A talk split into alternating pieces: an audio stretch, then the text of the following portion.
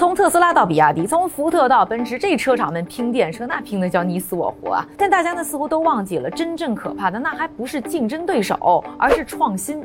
现在呢就有一个赛道正在冉冉升起，很有可能呢就会对电车产生降维打击。它就是飞行汽车，打飞的大家都听说过吧？是不是？这三个字说出来你都觉得很爽。那今天的视频呢，就会告诉你啊，到底什么是将帮你实现打飞的的飞行汽车？它为什么呢会崛起？有谁在参与？未来对于大家来说又有什么样的机会和挑战？首先，我们先来说一说呢，啥是飞行汽车？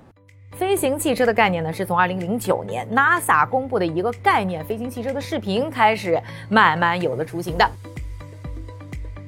现在呢，就成为了航空啊，或者是交通领域啊最火的一个新方向。飞行汽车，它的英文缩写呢是 eVTOL，起飞降落的电动飞行器。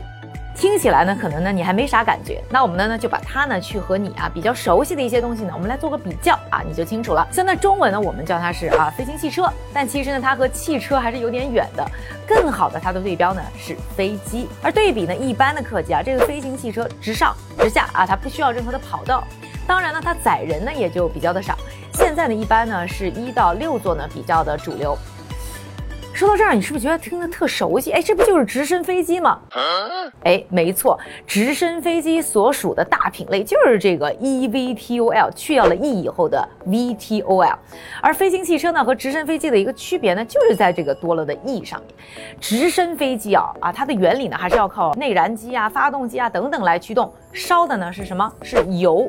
飞行汽车呢，靠的是电动机，用的呢是电。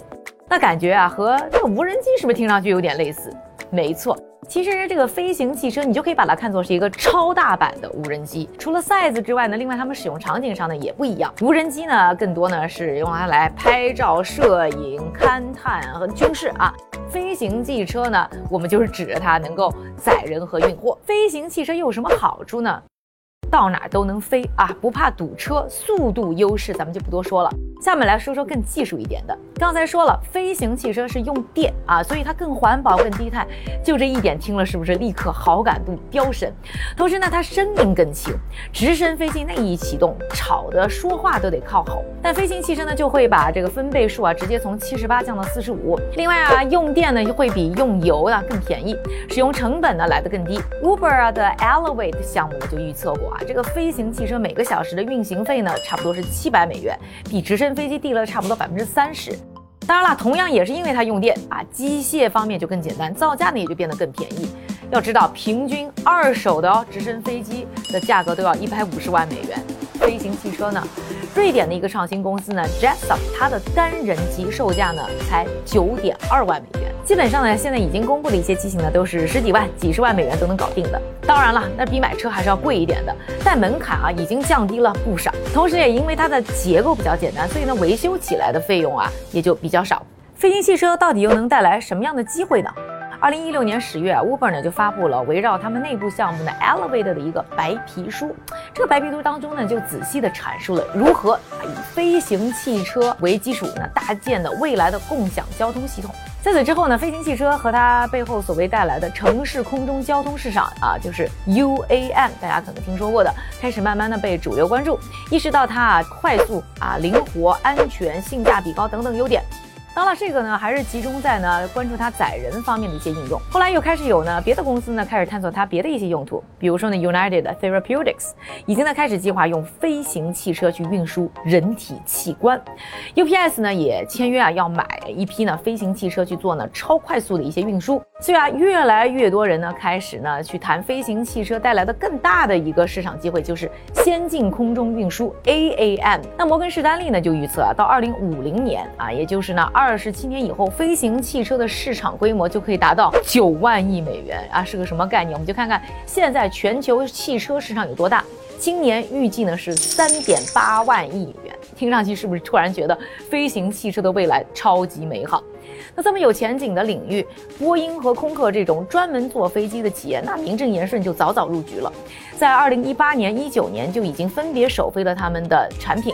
而因为呢，刚才说到的这个飞行汽车呢，构造简单，成本低，利润呢又这么的丰厚，所以这个行业注定呢不会再像客机市场那样继续呢被波音、空客这些大玩家垄断。所以啊，除了这些大玩家，我们现在看到很多的创新公司，甚至一些外行们都挤进到了飞行汽车的赛道中，投资圈啊也是不断的加码。二零二零年的时候呢，整体呢飞行汽车创业公司呢获得的投资总额是十一亿美元，而到了二零二二年，头十个月的投资总额呢就达到了一百五十亿美元。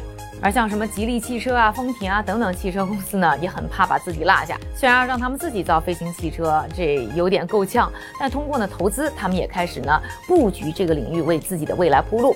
现在呢，值得关注的这个领域的创新企业，包括美国的 Joby 和 Archer，德国的 Volocopter，还有中国的亿航智能。除此之外呢，特斯拉、小鹏等电车公司啊，也在开发各自的飞行汽车。当然，梦想很美好啊，但是现实挑战其实呢一点都不少。